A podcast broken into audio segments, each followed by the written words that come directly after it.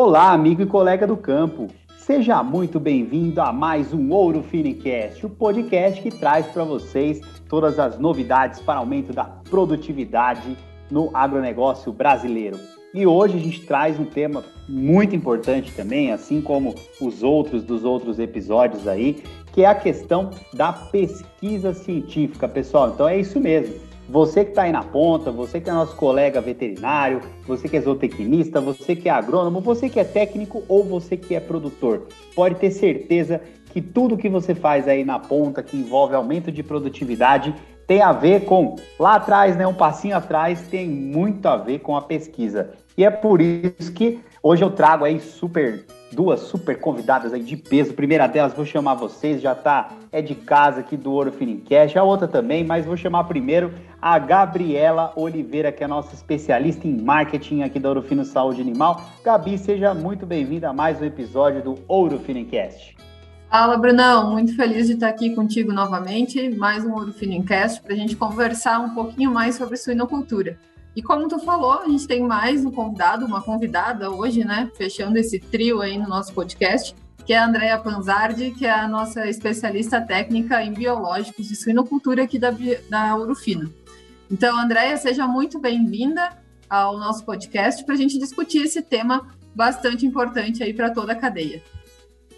Obrigada a vocês, Gabi e Bruno, né, pela oportunidade. Acho que esses essas discussões elas são muito ricas, elas trazem muita informação, muita, muitos dados, né? Eu diria já falando nisso de que a gente possa, né, é, cada vez mais é, trazer informação de qualidade, informação do que acontece de fato, né? Como o Bruno colocou aí nos bastidores, né? Mesmo antes de a gente ter muitas vezes um produto, muitas vezes a gente ter alguma solução, existe é, um número de pesquisas e muitas informações que façam com que a gente tenha é, sempre produtos de qualidade, não só isso, mas sim gerando soluções e resultados dentro da produção de maneira né, melhor que a gente possa.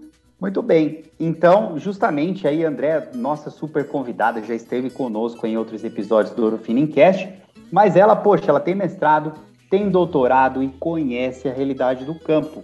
Então, esse é o objetivo aqui da nossa conversa, pensando principalmente aí na suinocultura, né, André, que, que é realmente muito técnica, né? É um setor muito técnico aí da produção, demanda bastante o corpo técnico, tanto das empresas quanto das instituições, né? E aí, pensando no seu ponto de vista, qual que é a importância das pesquisas científicas para o setor da suinocultura? Muito, muito bom, Bruno. Bom questionamento, né? E o que a gente fala, de fato, acho que a pesquisa ela está intrínseca, né? Acho que dentro das de, de todos os todos os setores, é, a pesquisa em suinocultura ela não é, em maior ou menor proporção. Eu acho que ela nos traz muita informação, é, principalmente a gente pensando no ciclo de produção, né, nos dados que a gente pode ter em termos de melhores resultados, práticas diferentes de manejos que a gente consiga é, trabalhar esses resultados melhores. E existe aquilo que a gente sabe, né, dentro do que, do que a gente define dentro da pesquisa científica pura, né, que, é que a gente fala, que é aquela pesquisa bem aprofundada, que requer todo um trabalho mais é, de laboratório, né, de questões mais moleculares. Então, tem... É o passinho atrás da, da pesquisa aplicada, né, Andréia? É, é a base do nucleotídeo X que leva, da, enfim, né, é a, é a, que você chamou de, de ciência pura, né? Muita gente não consegue entender como que isso aí vai ser convertido na realidade da ponta ali na frente, né? Mas ela é extremamente necessária, certo? Exatamente. Eu acho que ela é o ponto de partida de todos os, todas as pesquisas, né? Da onde se inicia um, um protótipo de algum produto, protótipo, ou mesmo uma pesquisa propriamente dita, né? Uma ideia, por exemplo, né? Exato, para colocar em prática. Então, há necessidade de se fazer inicialmente uh, pesquisas, até que a gente fala muito em pesquisa em, em piloto, né? Tentativas de pesquisas para a gente ver num N menor, no volume menor, no, no local mais uh, controlado, no sentido de a gente entender se aquele projeto piloto pode vir a ser um projeto principal que nos gere informações para que aquele principal da ciência pura possa ser aplicado na prática e a gente extrair aquela informação, né, que vá colocar os resultados a campo. Né? Então, acho que é todo um processo muito importante e contínuo. Né? Muito bom, Déia. E quando a gente fala aí de pesquisas, né, aplicadas realmente a campo, hoje a gente na suinocultura tem várias pesquisas que elas nos trazem não só esse dado científico, né, vamos chamar assim puramente científico, mas também que nos trazem melhorias aí para toda a cadeia produtiva, né, seja em melhoria de desempenho ou então até mesmo quando a gente fala de redução de custos. E tu poderia dar um exemplo para a gente, pra, até para quem está nos escutando aqui no podcast, para isso ficar um pouquinho mais palpável e entenderem né, do que, que a gente está conversando aqui também. Tá, lógico, Gabi, acho que é um ponto bem interessante. Uh, as pesquisas é, mais puras, né, eu diria, acho que é aquilo que o Bruno comentou, no sentido de a gente é, analisar a fundo, por exemplo, vou colocar aqui o exemplo da, da vacina que a gente desenvolveu, né, de, de circovírus. Foi pesquisada inicialmente qual era a variante de maior ocorrência a campo, a partir disso foi feito todo um sequenciamento do genoma, foi avaliado os nucleotídeos, então uma coisa extremamente aprofundada para a gente extrair o que, que tinha dentro desse genoma, o que, que a gente poderia extrair para fazer o antígeno da vacina, e a partir daí colocar isso como um produto final, e a partir daí, é, partindo do pressuposto que a gente tem um produto finalizado, fazer uma pesquisa iniciada com esse produto no intuito de você avaliar a questão de desempenho, né, em relação, principalmente se a gente pensa que a circovirose, ela é uma doença primária, que gera uma imunossupressão. A gente fazendo um trabalho com esse produto que já demonstrou ser eficaz naquela, uh, naquela pesquisa é, científica pura, a gente quer entender como esse produto vai se comportar a campo no sentido de trazer resultados em termos de melhorias de quadros, sejam eles clínicos, subclínicos, e de justamente redução de pressão de circulação daquele agente, que no caso esse é endêmico, né? Então, a ideia como um todo é a gente tentar entender o, lá a origem de tudo e aonde a gente quer chegar com o produto final para que ele traga, de fato, uma resposta de redução de, de custo, né, melhoria de ganho econômico do produtor e assim como uma melhor, um melhor resultado zootécnico. Né? Então, acho que esse é o principal Perfeito. E assim, até a gente comentou aqui no começo, né, que a suinocultura realmente é bastante técnica. Acredito que até pelo, pela duração, né, desse ciclo de produção, né? Vamos fazer uma analogia, por exemplo, com bovinos de corte aí, do nascimento até o abate, pelo menos 16 meses, se o cara é bastante tecnificado. Para uma bezerra de leite, do, do nascimento até ela começar a produzir leite ali, depois que ela vira novilha, parir, pelo menos 22, 24 meses, né? E o ciclo da suinocultura bem menor, se a gente pensar na avicultura, menor ainda, né? Então isso requer, você precisa ser rápido na tomada de decisões, porque se demorar muito já era, o dinheiro foi embora, né?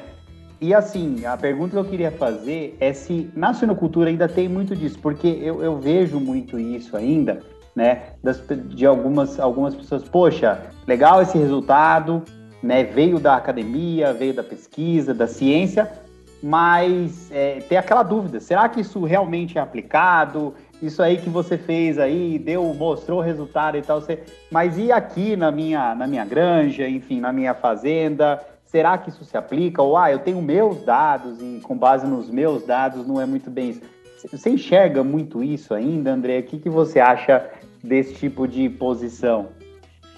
Então, Bruno, é um, é um ponto bem, bem interessante, né? A gente é, sempre tem todas essas bases de informações e pesquisas que demonstram, né, o, de fato, a eficácia de produtos, mas o campo e os produtores, né, as granjas, elas solicitam que a gente faça, né, avaliações e, e faça essas avaliações na realidade de cada granja, né, dentro da realidade de desafios sanitários, de, de sejam eles ambientais, de vários, vários aspectos, né? Depende muito da região que está, enfim.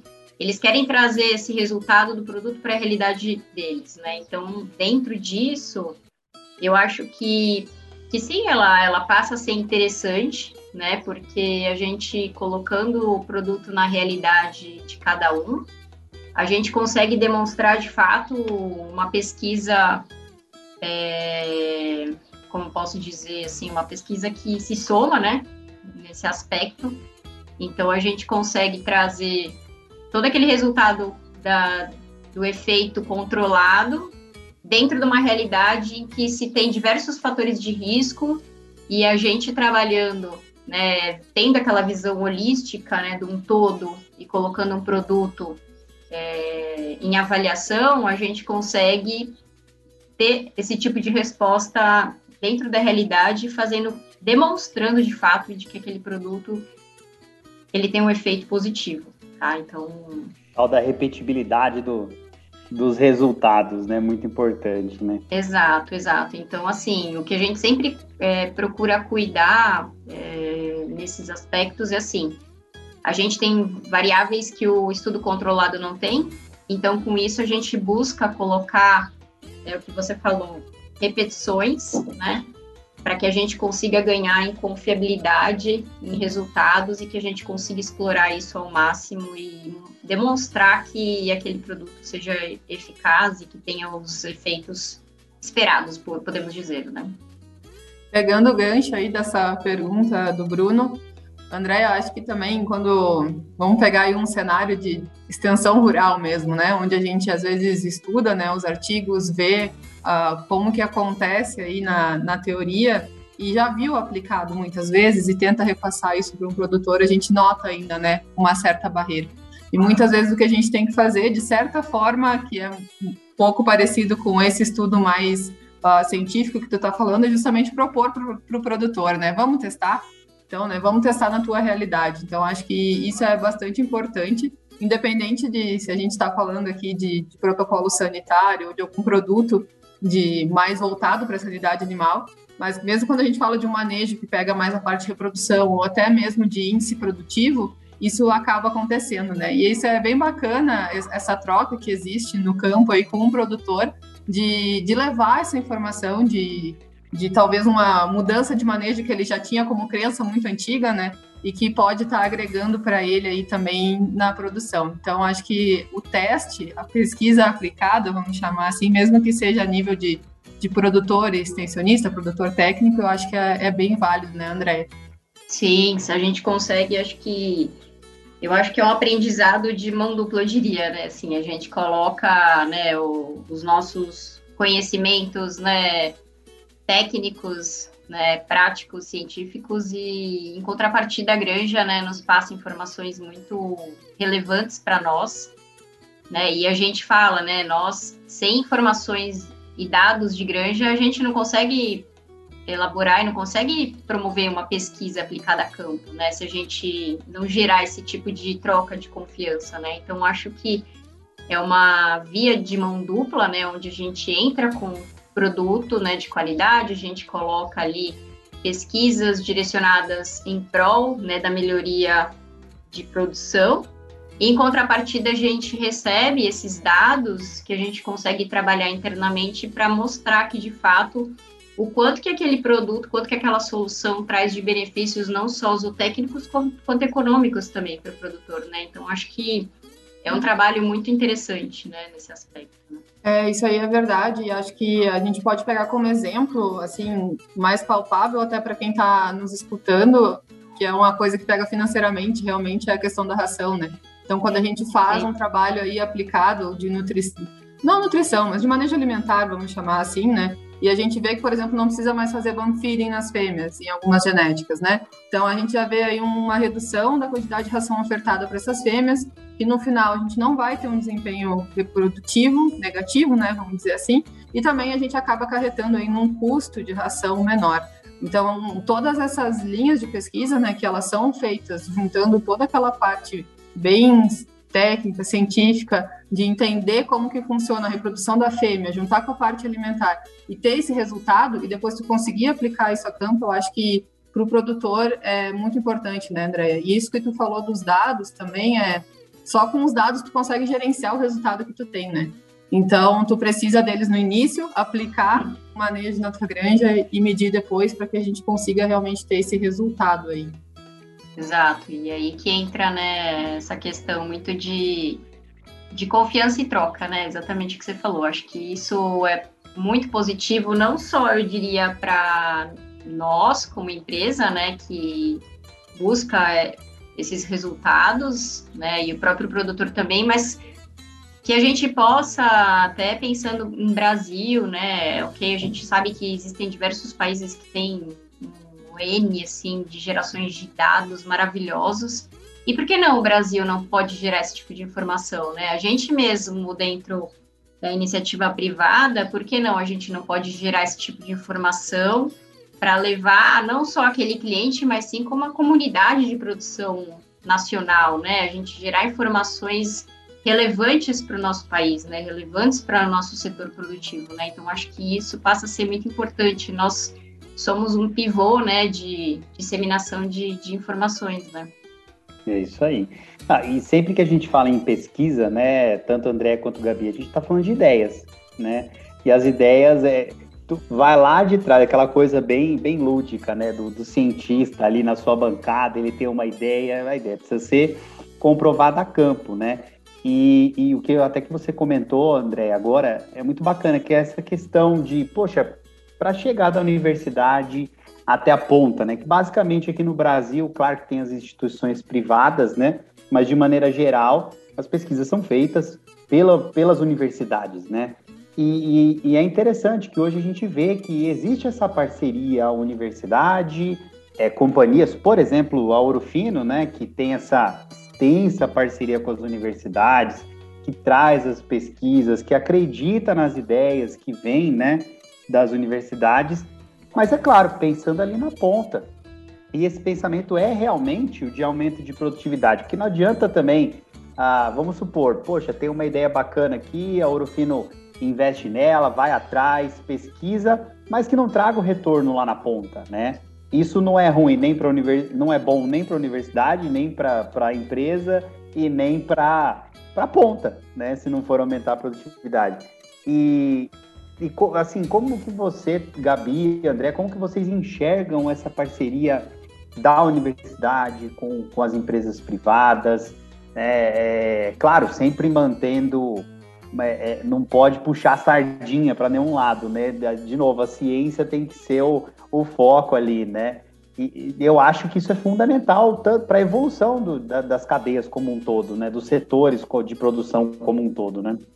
Sim, não, Bruno, acho que de fato sua colocação é fundamental e eu vejo que, que cada vez mais né, a, a, essa ponte tem estado cada vez mais sólida no sentido de a gente ter né, essa parceria e esse trabalho em conjunto com grandes universidades, pesquisadores, e eu acho que é, eu sempre penso assim no sentido de que nós, né, enquanto nessa empresa privada, é aquilo que eu falei, a gente deve e precisa gerar dados também, né? E eu acho que, assim, a universidade, lógico, ela é fundamental, ela é a base de tudo, mas por que não a gente associar, né, o, a universidade, o pilar universidade, conhecimento, né, do científico associado à iniciativa privada que tem, que, que detém a parte mais, digamos,